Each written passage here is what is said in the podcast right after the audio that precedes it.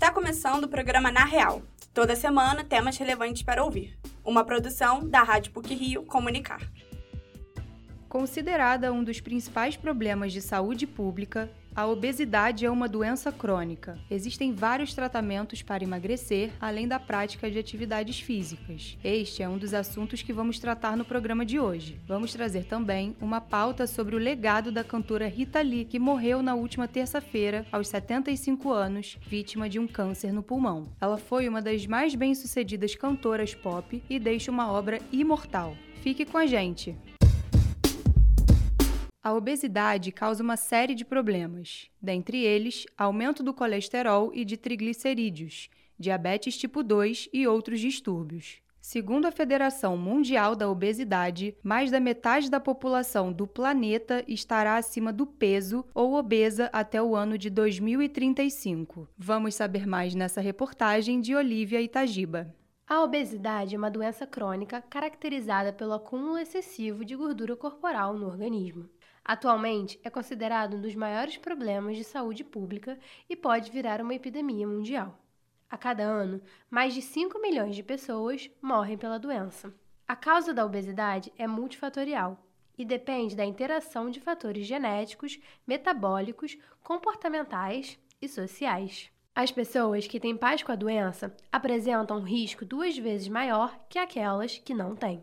Além disso, fatores psicológicos podem estar relacionados ao ganho de peso ou quando existe o consumo excessivo de álcool e o hábito de fumar. Segundo o Atlas de 2023 da Federação Mundial da Obesidade, mais da metade da população mundial estará acima do peso ou obesa até 2035, se não houver nenhuma ação significativa para conter o problema. A diretora do Conselho Regional de Nutricionistas da Quarta Região e professora do curso da pós-graduação de Transtorno Alimentar, Obesidade, Anorexia e Bulimia, oferecido pelo Departamento de Psicologia da PUC Rio, Ana Carolina Rego, comenta se conseguiríamos reverter esse problema de saúde. Eu acho que existem maneiras da gente conseguir, conseguir promover saúde para a população. Quando a gente fala de, de não focar né, somente no que o indivíduo está comendo e no peso e no emagrecimento, é, eu acho que isso já pode ser um caminho, né? Porque aí, de fato, a gente está olhando para outras questões que, de fato, promovam um estilo de vida mais saudável. Quando a gente olha de uma forma muito reducionista para o emagrecimento, para o peso da população, né? A gente esquece de, de olhar para toda essa é, é, esses outros fatores que podem estar envolvidos. Então, assim, não sei se reverter, mas talvez, né, desacelerar e conseguir de fato promover saúde. Existem diversos tipos de tratamentos para obesidade.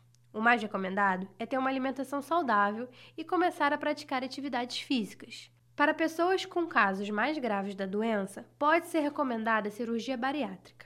Entretanto, há alguns anos, diversas pessoas, incluindo celebridades como Elon Musk, a primeira-dama Janja e outros famosos, começaram o uso do medicamento Ozempic. O remédio é injetável e serve para o tratamento de diabetes do tipo 2. Mas pessoas que não têm diabetes começaram a fazer o uso para diminuir o apetite e, assim, emagrecer. O medicamento não é aprovado pela Anvisa para o tratamento de obesidade, mas, como é comprado sem receita, as pessoas não têm dificuldade em adquiri-lo. A professora Ana Carolina Rego comenta sobre as cirurgias contra a obesidade e o uso do novo remédio. Assim, eu acho que ver a cirurgia como a última opção, como assim, tudo deu errado e aquilo é a salvação da pessoa, não acho que vai ser um bom lugar essa solução. Né? Eu acho que, assim, quando a gente olha para as principais diretrizes de tratamento da obesidade atualmente, né, a gente, por considerar essa multifatorialidade, existem a junção de algumas terapias. Existe também, né, o tratamento medicamentoso, que pode ser um adjuvante. Esse medicamento, ele mimetiza a ação de um hormônio hormônio que a gente tem no nosso uh, intestino, né, que é liberado, secretado lá pelo nosso intestino e que sinaliza a saciedade. Então, assim, ele lentifica o que sai do nosso estômago, né, a velocidade que sai, e ele faz algumas, estimula a liberação de alguns hormônios e diminui a liberação de algumas uh, do nosso suco gástrico. Então, ele altera a eficiência da nossa digestão. A obesidade acaba impactando na qualidade de vida de uma pessoa, fazendo ela ter menos disposição, sono irregular estresse e acaba sendo mais propícia a ter outros tipos de doenças, como cardiovasculares, renais, digestivas, diabetes, problemas hepáticos e ortopédicos. Além disso, o indivíduo que tem obesidade está mais propenso a ter uma morte prematura. O professor de Educação Física da PUC-Rio, Renato Barbeito, fala sobre como motivar as pessoas com obesidade a se exercitar e como as atividades físicas podem melhorar a qualidade de vida. Na questão do profissional motivar ele, eu acho que vai depender muito da qualidade do treino, da resposta que ele tem com eh, os exercícios, e aí ele vai vendo a melhora da autoestima, ele vai melhorar o corpo, vai melhorar o sono dele principalmente. São vários fatores que vão ter evolução, até a parte das doenças, e ele vai conseguir mostrar na prática que ele está evoluindo, e acho que isso é nada mais do que uma, uma questão motivacional, né? A pessoa com obesidade deve procurar um médico para ter um bom auxílio e, assim, iniciar um método de emagrecimento saudável. Além disso, é indicado um tratamento psicológico, pois é um processo lento e requer paciência para não desistir no meio do caminho. Olivia Tajiba, para o Na Real. Ela nunca foi um exemplo, mas era gente boa. Rita Lee decidiu finalizar com essa frase o capítulo Profecia, em seu primeiro livro autobiográfico publicado em 2016. E há uma continuação do livro, que ainda não foi lançado e está no prelo, com mais histórias de uma das cantoras mais bem-sucedidas da MPB. A reportagem é de Valentina Rocha. Rita Lee Jones Carvalho, a ovelha negra mais querida do Brasil, morreu na última terça-feira, aos 75 anos, em São Paulo, cidade que nasceu e passou a maior parte da vida. Rainha do rock nacional, a cantora deixou um legado precioso para a música popular brasileira. Canções como Agora Só Falta Você, Doce Vampiro e Amor e Sexo fazem parte dos sucessos e são conhecidas dentro e fora do Brasil. Muito à frente do seu tempo, Rita Lee protagonizou momentos históricos para a cultura brasileira. Ela foi a primeira mulher a subir no palco com uma guitarra no Brasil. Rita sempre enfrentou o moralismo e desafiou os padrões da época. Durante a ditadura militar, mesmo grávida, ela foi perseguida e presa pelo regime. A censura examinou cada palavra de suas canções e clássicos como a música Saúde tiveram partes censuradas. A personalidade forte sempre marcou as manifestações da cantora. Fiel ativista da causa animal, ela escreveu e publicou um livro infantil sobre o assunto e chegou a declarar que o paraíso seria um lugar cheio de animais correndo soltos e felizes. A carreira de Rita Lee teve início ainda na sua adolescência, quando começou a compor as suas primeiras canções. Na época do colégio, formou o grupo Teenage Singers, com quem se apresentava em pequenos eventos na escola. Até que na década de 60, os mutantes chegam para marcar para sempre o cenário popular brasileiro.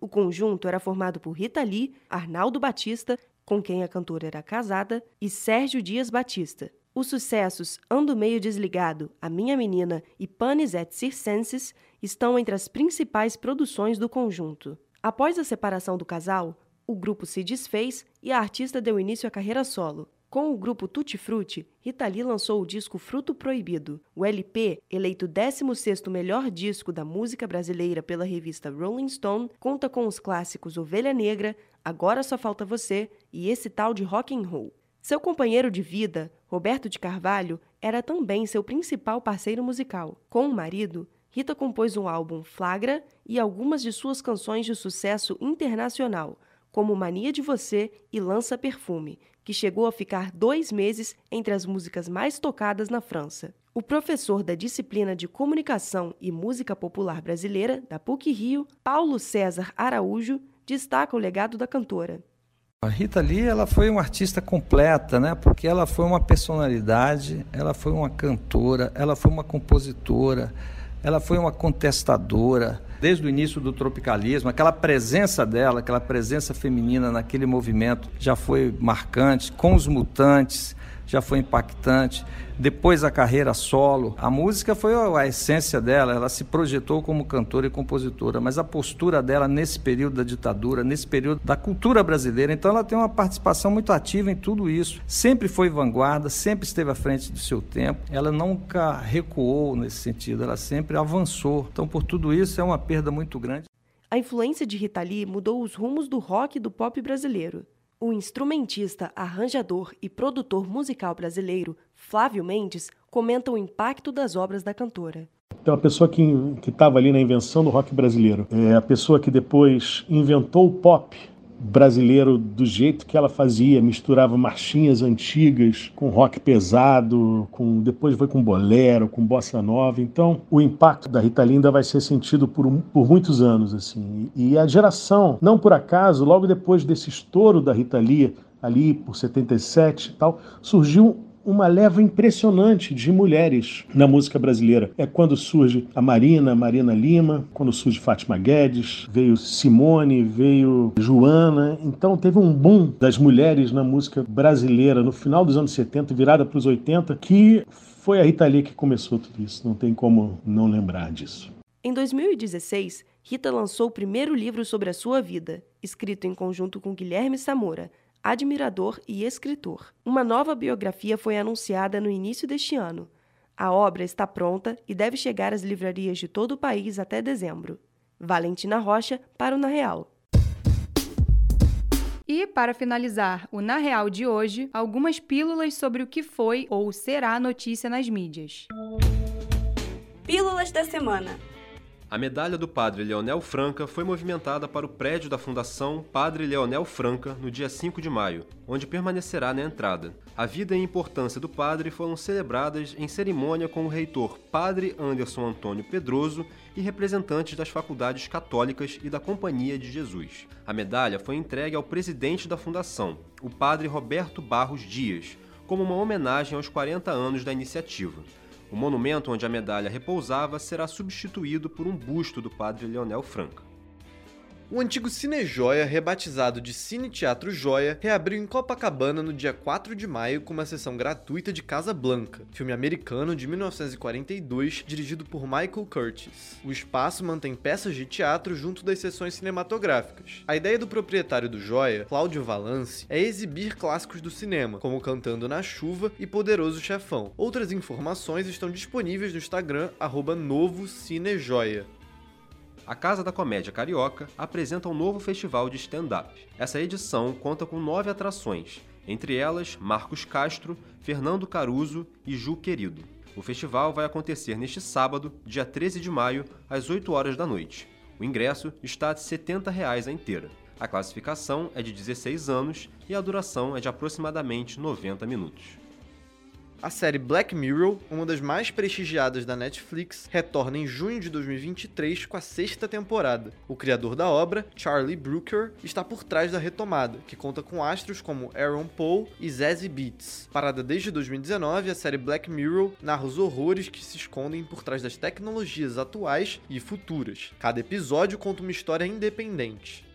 O cantor Daniel Boaventura apresenta seu show em homenagem ao Dia das Mães no próximo sábado, dia 13 de maio, às 9 horas da noite. O espetáculo conta com canções de Frank Sinatra, Elvis Presley, Alejandro Sanz e os principais sucessos dos quatro DVDs gravados no Brasil, México e Rússia. O show será no Qual Stage, no Via Park Shopping, Barra da Tijuca. Os ingressos custam a partir de 140 reais, e a classificação é de 16 anos os menores somente acompanhados dos pais ou responsáveis legais. A ativista paquistanesa Malala Yousafzai faz a abertura da LIR, Salão Carioca do Livro, no dia 22 de maio, às 7h30 da noite, no Maracanãzinho. Em 2012, o grupo fundamentalista islâmico Talibã tentou matar Malala por defender o direito das mulheres de estudar. Em 2014, com 17 anos, ela foi a pessoa mais nova a receber o Prêmio Nobel da Paz. Hoje, a ativista tem 25 anos. Por hoje é só. Esse episódio foi apresentado por Giovanna Caselato, com pílulas de João Marcelo Santos e Danilo Akel, e edição sonora de Maria Lins. O programa Na Real tem supervisão e edição do professor Célio Campos. Lembramos que a Rádio PUC faz parte do Comunicar, que é coordenado pela professora Cristina Bravo. Até a próxima semana.